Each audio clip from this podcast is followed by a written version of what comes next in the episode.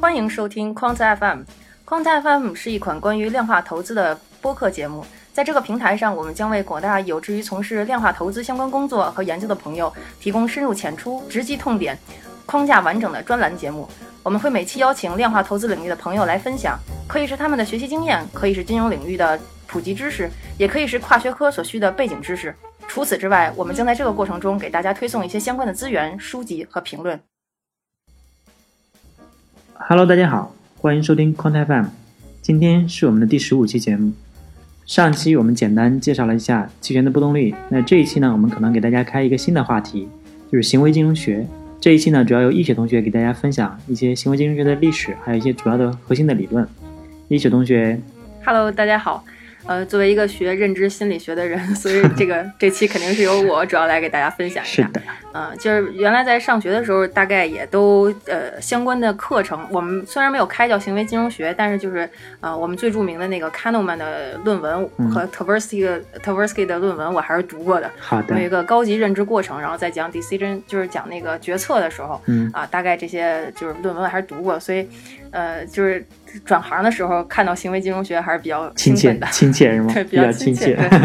嗯，OK，咱们就言归正传哈。可以，嗯，说行为金融学，就是说这个学科也是是一个非常年轻的学科，大概最早追溯的话，大概也就是到上世纪七十年代左右吧。嗯，然后开始是有一股一一有一些人开始研究，然后有一些人发现，就是经典的一些金融学理论好像并不适用于呃这个，并不真的适用于现实环境。说是的，我觉得就是它这个时间点呢，也是非常可以理解的，因为像呃心理学这个，因为行为金融学其实是呃这个金融学或者说经济学和心理学的一个交叉学科。嗯，然后我觉得它之所以跟心理学交叉上了呢，也是因为心理学当时。这这个认知心理学这一块儿呢，它已经发展的比较成熟，然后他发现了，其实呃，在认知嗯过程中，我们的这个情绪啊，包括嗯其他的一些那个就是基础的这种生理的系统，嗯都会对这个认知造成一些影响，嗯，对它并不能，就并不像大家想象的那样，就是人是那多么的，就是理性呃经纪人，嗯那对理性人多么的经纪人，对吧？对，就不是这样的概念，嗯所以它就是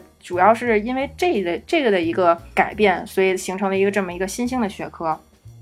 嗯，好的。那也就是说，其实从那个时候开始，大家更多的研究这个情绪对这个角色的影响了吗？还是呃，对，因为那个时候，呃，应该是就是说，大家有发现，就是说嗯很多情绪反应是会对人的决策造成一定影响的。对然后因为呃，我们经典经济学理论非常经典的就是这个理性人决策嘛，他会认为你做的所有决策都是最优的选择。是的？然后就是自己的这个最人都是自私的，然后都是最就是利益最大化的。是的，但是实际上，我们发现，呃，可能就是现实生活中并不是这样的。比如说你，你就会你自己视若珍宝的东西，你就不会拿出来给别人，就是轻易的交换，对不对？对就在这种就很简单的日常情境中，你就发现人肯定不是理性的，他做的决策也不可能像数学一样那么对称、那么那么完美，对吧？是的，是的，嗯，所以就是说，他肯定是这个出发点来出发的。嗯，对，呃，然后我觉得咱们下面大家要是已经知道这个行为金融学大概就是这么一个交叉学科的话，嗯嗯它其实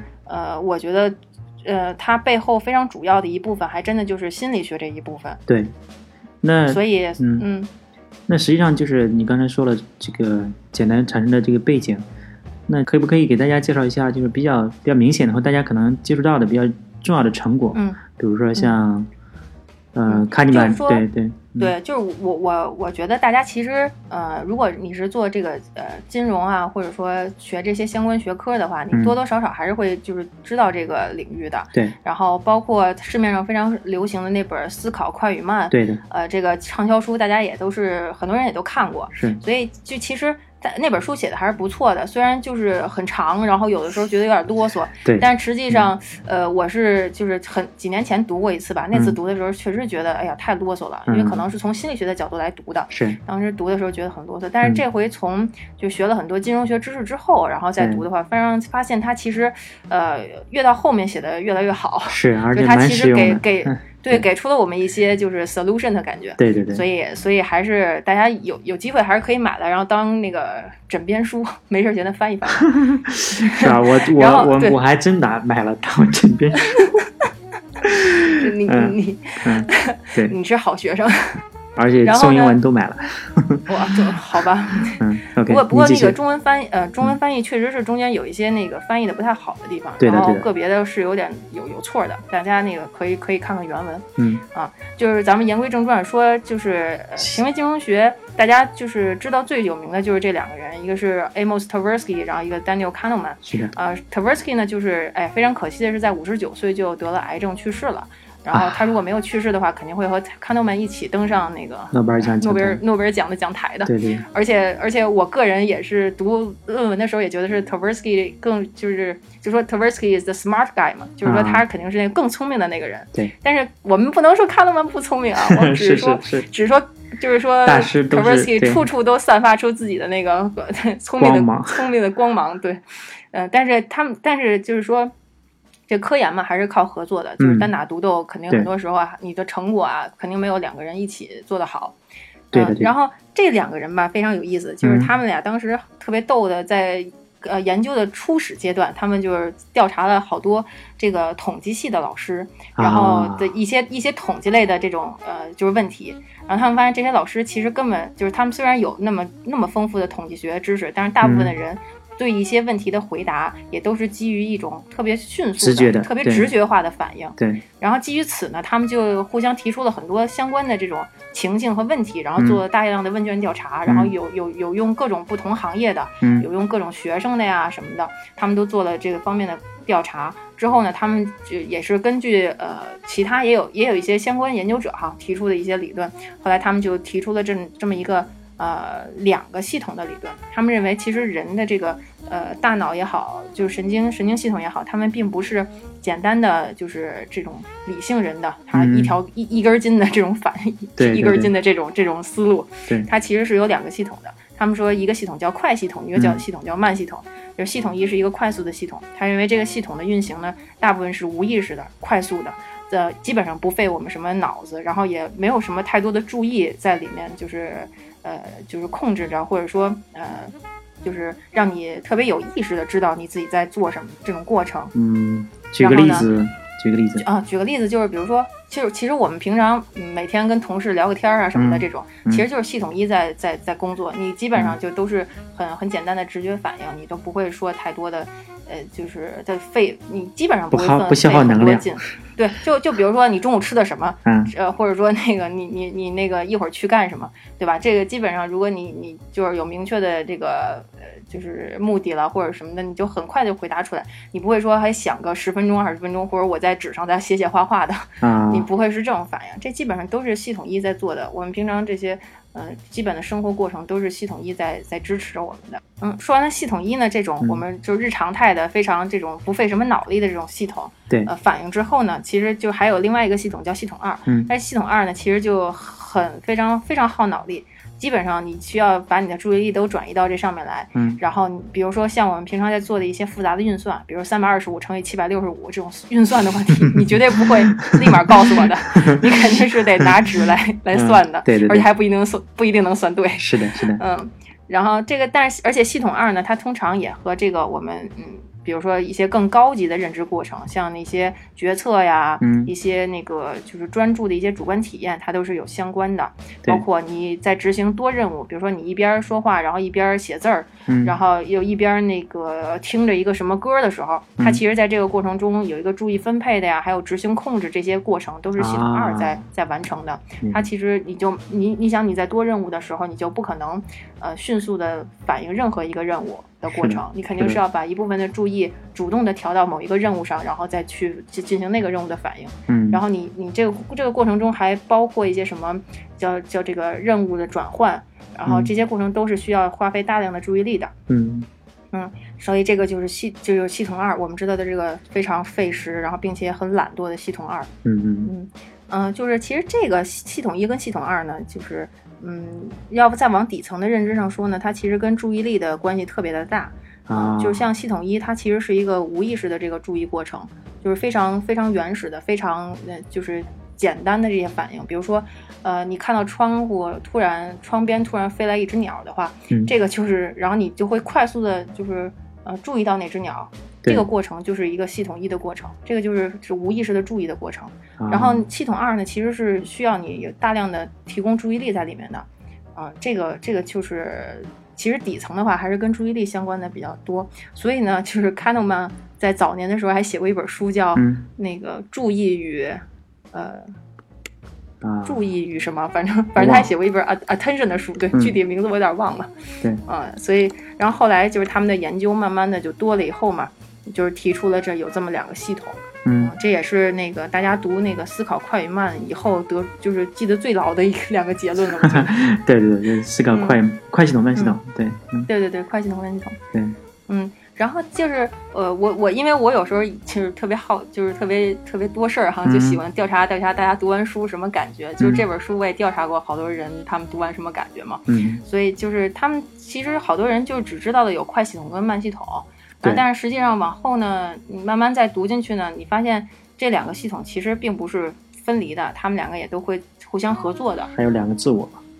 对对嗯，对，两个自我，这个我个人认为引申的有点多。是是是，嗯对，嗯然后，然后它其实这两个系统在合作中呢，就会有挺多的 bug。对，然后这个这个 bug 呢，呃，就总结出了很多这些 bug，呃，最后就就形成了一个大家都非常呃就觉得很有名的这个前景理论。嗯嗯就是就是我们刚才在说，他们卡诺曼他们一开始是在做这个，呃，就是这个就直觉型统计者到底是否是人，到底是否是直直觉型统计者这么一个大的命题。嗯然后之后他们慢慢发现了，人其实不是就是有条件的是直觉型统计者，大部分时候都不是直觉型统计者。然后呢，他们在这个过程中呢，就发现了很多认知偏见，这个就是都非常有名的一些认知偏见，大家嗯可能都听过。一个就是框架效应，然后还有一个是这种锚定效应，还有一种就是这个过分自信呀、还有什么心理账户，这些可能，嗯、就大概学过一点的人都听过这些，就听过这些东西。是的，是的，嗯嗯，所以我觉得咱们还是就简单给大家介绍一下这几个认知偏见，然后我们再往下给大家说一下他们怎么通过这几个认知偏见，然后然后怎么整合到这个金融学里来的，好吧？可以可以，嗯嗯，对，所以就是讲认知偏见，就是就真的是老本行了。然后，是，然后，然后先先，对我就我就简单讲几这个挺好玩的，而且大家其实需要就多知道一点，然后嗯对，是平常认识到自己的偏生活中见，对，对，是平时生活中其实知道了，然后慢慢克服一些东西，还是对自己平常生活有一些好处的。对的对的，比如说，第一个最有名的就叫做那个证实偏见。就什么叫证实偏见呢？嗯。就英文叫 confirmation bias 嘛。嗯。就是说，嗯、特别有意思的一个现象就是，比如说你新买了一辆车，比如买嗯。买的是宝马某系的某一款，然后你你你你你第第一天特别开心的开到大街上，然后你就惊讶的发现，哇，怎么大街上都是这个车，啊，然后哪里都是这辆车，对对。对，然后，然后，但是其实你怎么觉得你昨天还没有觉得大街上有这么多同样同样款的车的时候对的，对的，呃，对，这其实就是特别著名的这个呃正视偏见，就是你嗯。一、就是你注意到了这件事情，然后你特别想证实，就是说啊，这个车好，这个车是我我的选择是正确的什么对的对的，然后你就会就会就是你的注意都在这上面，是，嗯，这个就其实这也是一个注意的一个过程，就是你把注意都调动在这个上面了。啊，嗯，所以而且再往下说呢，就像证实偏见呢，嗯。就是大家平时以呃再往延延延伸了以后，就是你经常会觉得，就很多人固执己见，他其实就是一直都在坚持自己认为正确的事情，对他也只能看到自己认为是正确的事情，嗯所以这个就是正实偏见最不好的一点就在于很多人。就是固守在这个他认为正确的事情上，然后他没法跳出来，然后他没法就是接纳新的意见，或者说呃看到不同的东西，所以这个其实是会阻碍自己生活，也会阻碍你做一些决策的，对吧？对所以这是这是我们认知认知偏见里面最有名，而且而且也影响也也也非常大的一个，对对对最嗯普遍的，就是你每时每刻可能都会遇到这种事事情。是的，是的嗯，嗯，这是第一个，就是反正大家大家应该记住这个这个偏见，努努力克服。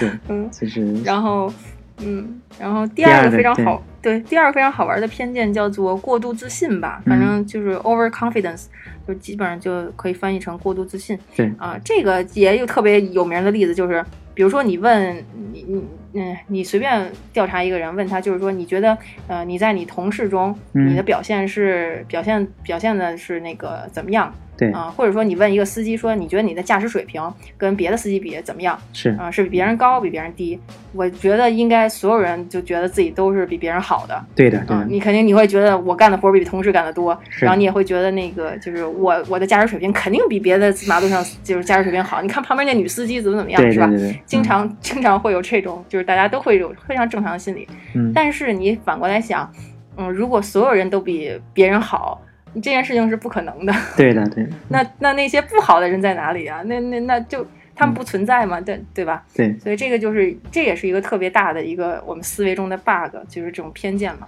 是的，这这点在其实这点在那个就是我们金金融里边就更普遍了。对，嗯就是就是，比如说有些人就就认为自己这只股特别好，特别好，特别好，然后都跌的不行了，还特别好呢。对，然后或者有些人就认为，就是他就特别呃固执的认为，然后就是呃或者说有一些投资经理可能也会觉得自己嗯那个。就是表特别现优于厉害，啊对对对，对对我的这些就是跑过大盘，我也跑过我的同行什么什么的但是实际上，嗯、你要放在一个更长的那个时间区间看的话，它可能不是这样的。对，嗯，嗯，就是这个，其实，在我们决策和那个过程中也是会影响的。嗯，然后第三个就要讲到非常著名的这个叫框架效应，就这嗯个 framing 嘛，对，就是说。其实，嗯，这个可能大家也也有一些的意识，就是比如说你在做问卷的时候，我先嗯说一下 framing 什么意思哈，嗯，就是说同一个信息，它有一些它会有不同的表达方式，对，它这种不同的表达方式，就哪怕是很细微的这种差异，都会导致人们做出一些不不同同的选择。，嗯，对，但实际上它背后的这个逻辑应该是完全是一样的，但人们就是会做出不同的选择。嗯对就是非常经典的实验的例子，就是说，呃，你给这个。一个就是呃的得病的人，他要做手术，嗯你给他怎么说他这个手术的这个风险？对啊、首先有一种方法就是说，你这做这个手术的存活率是百分之，比如90百分之九十，嗯，然后一种方法是说，你这个做这个手术的死亡率是百分之十。那比如说你用第一种，对对你你让他签手术，这个是否同意做手术？嗯。那比如说他存活率百分之九十的人，他这个签签字做手术的概率肯定要大于这个他拿到这个说死亡率百分之十的这个人，对对，呃，这个这这这一波人的这种嗯。概率的，就是说，但实际上这这存活率百分之九十和死亡率百分之十是一样的，对，对吧？是的意思，就是这我们知道他数学是一样的，但是嗯。就是他他人的选择就会不一样。嗯，所以这个就是也是一个非常有名的认知偏见，而且这个嗯也是就 Kahneman 他们就是做做出来的非常惊艳的一个实验嘛，对。而且这真是非太有名了。这个直接和那个前景理论也非非常直接相关的，对，其他的还都引申一些，对，嗯。嗯，，OK，然后这后面个说了三个了，对，再，说再再说两个吧，再说两个比较有名的，一个呢叫那个就锚定效应，嗯，锚定效应呢，这个也是比较有意思的，就是说，而且这个在我们生活中也呃有特别多的出现，是，就是说很多事情我们对于这个背后的这个整体并没有一个很明确的认识，对的，或者说对对你你需要评估的这件事情没有一个就是值得认识，参照。比如说问没有参考对对，没有一个没有一个 reference point，嗯就没有一个参照点。对。啊，比如说你想问某一个呃，比如说嗯，就是华盛顿呃总统他活到多少岁这、嗯这种问题，嗯。你你你比如说你作为一个中国人，你他他确实不知道他活了多少岁。是的，但是呢，如果就简单的问你，就华盛顿活到多少岁的话，你可能就自己就是记随便判断一下，他可能有一个五十六十，对，但是如果我说我问你，华盛顿活过了一百二十岁吗？或者说他是比活的比一百二十岁大呢，还是一百一比一百二十岁小呢？但是大部分人肯定觉得活过一百二十岁不太可能。对，但是他就因为有了一个就是这题目中有一个有了一个似乎似乎可靠的背景信息，嗯就这个背景信息我们可能就叫做这个 reference point，就叫做这个参照点。嗯他，有了这个参照点之后，他的这个回答这个问题，他就会非常接近这个参照点。是的，嗯，他不会跑得很远。你看，我们刚才说，如果给你平均估的话，你会觉得那时候的人可能活个五六十岁就挺挺大岁数，是的，或者七八十岁。但是你想，你如果我写的一百二的话，你可能会觉得，哎呀，这人可能会很嗯长寿哎，90然后你可能就选了个一百岁。对对对，嗯这这种一百九十这种嗯明显的，你你最后算均数均均值的话，肯定是这两组会有显著差异的。对的对的嗯，嗯就所以说，这个就是说锚定效应，就是说在没有太多背景信息的时候，如果你这个给给你的信息里面有一个非常可非常就是给你给这个非常接近的或者可得的一个信息的话，嗯它一定会影响你的这个决策和判断的。对的，嗯再举一个就是特别现实的例子，就比如说你去超市，超市你经常会看到，比如说呃这个东西每人限购三瓶儿、四瓶或者甚至说限购十二十二瓶儿。嗯然后呢，呃，你如果是在不限购的时候，你可能都不会买这么多瓶儿，你可能就买个一两瓶两三瓶儿对，就就完了。是的，但是你一旦一旦看到它限购了，嗯然后你就觉得，哎呀，这一定是什么好东西，然后我现在不买多点儿，然后不囤一点儿，是的，我下次来肯定就没有了。对那要要不然他为什么要限购呢？对吧？对的你肯定是这种心理，嗯所以你的可能就会他限购你十二瓶，反正统计结果说，大概如果他要限购你那个实验做的是限购你十二瓶的话，大概嗯这个人会买平均数，大家都会买七瓶左右哇，啊。你看，你要如果不限购，他们做的实验的说不限购的话，大概这个人也就买三瓶，所以基本上是两倍。嗯，所以肯定商家有时候会用这种策略的。对，所以大家有时候知道销的策略，对，嗯，对，大家有时候需要知道一下，然后这样能就是稍微节约一点儿，节约一点儿金钱，吧？对吧对对而且你有些东西你买个七瓶儿，过两天都过期了，是吧？确实没什么了用也浪费。对，嗯，所以这就其实就是一些心理学的这个，嗯嗯，人的不理性，然后在生活中真是比比皆是。是的，是的，嗯，嗯，还有，然后最后一个，嗯，跟跟我们这个金融非常相关的一个例子就是这个呃心理账户。嗯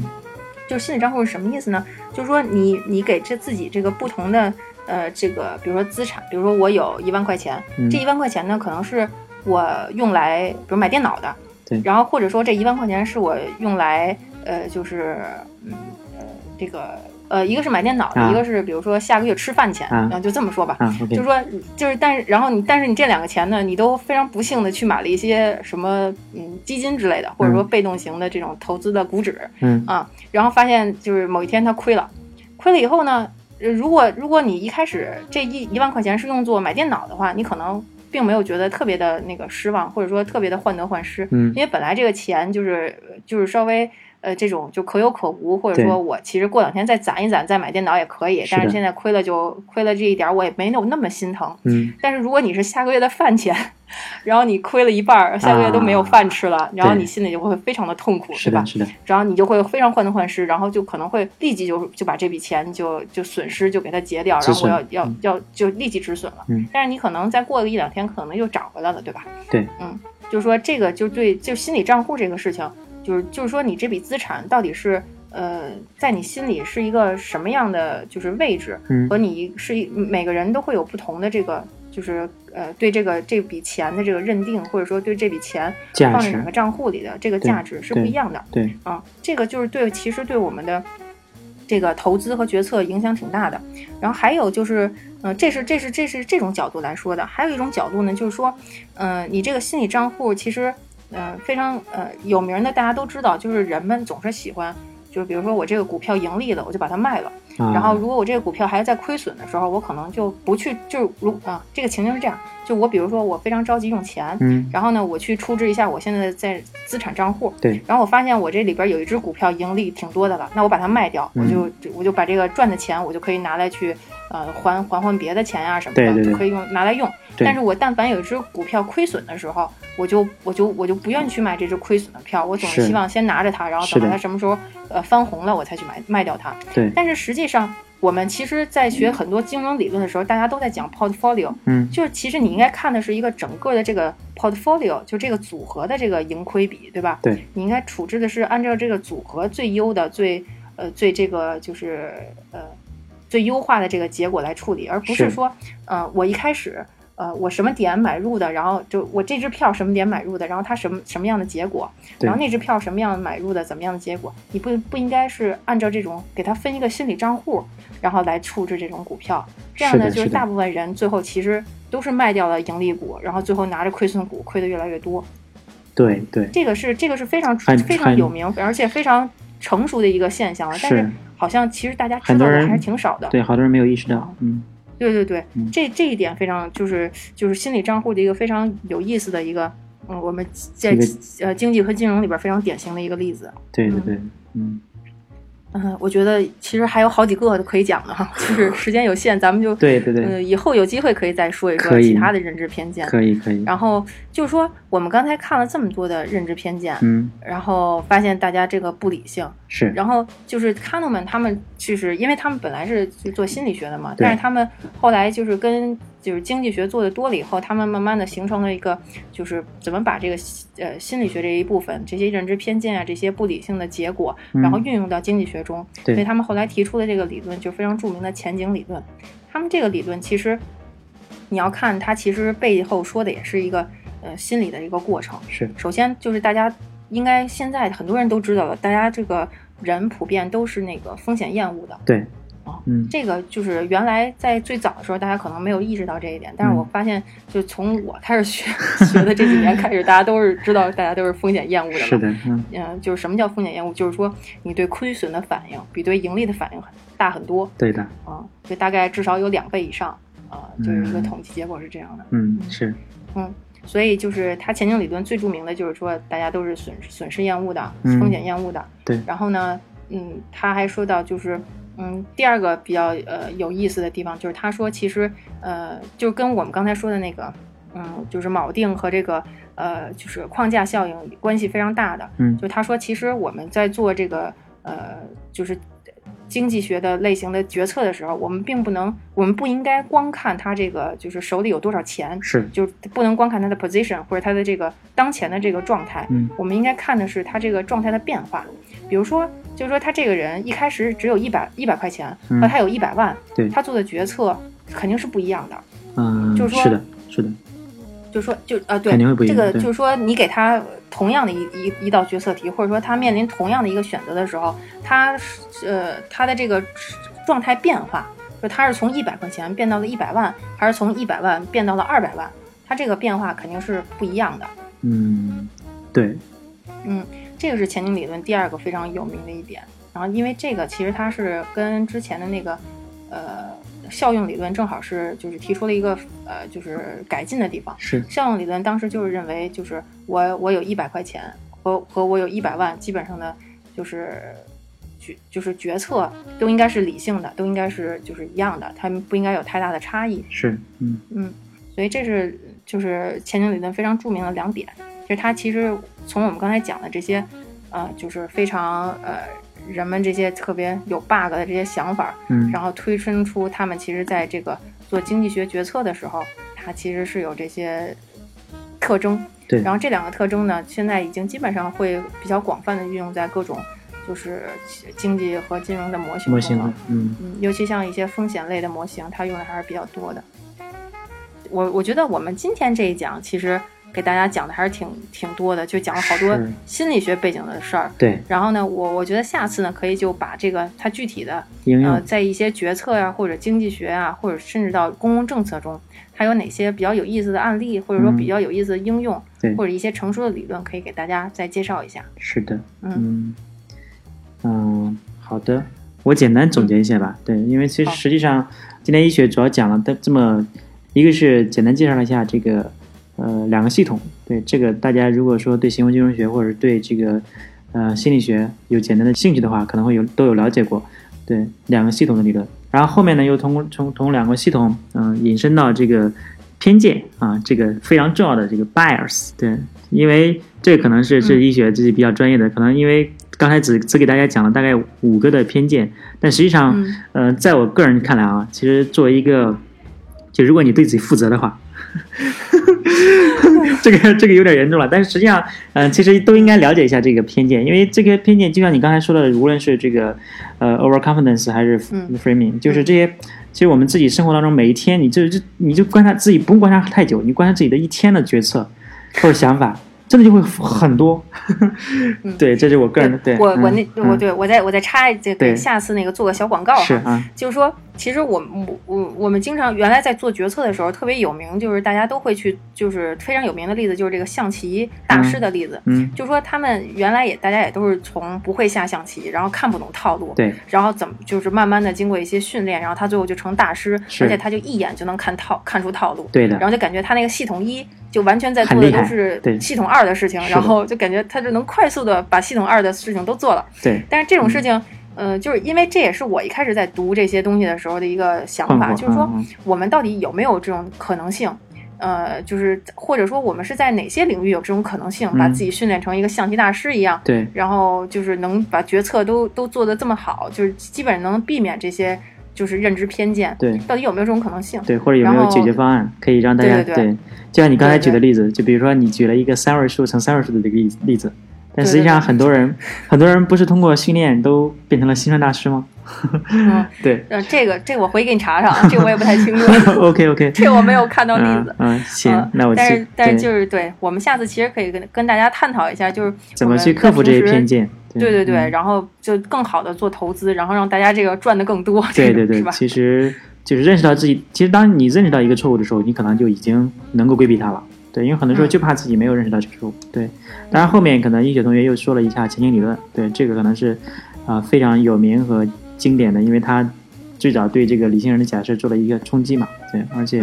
嗯嗯而且我觉得前景理论其实内容还挺挺多的，然后对实际上很多其实如果大家有兴趣，可以自己看看，或者我们就单单独再讲一期也可以。但可以是就是可以，呃，行为金融学嘛，咱们就就是就是以点带面了，就对对对，就把点都给大家点一点，然后嗯有兴趣可以自己去看一看。对，嗯，好的，那今天谢谢一雪同学的分享，嗯那就先这样嗯，好，先这样，，OK，嗯，拜拜。拜拜。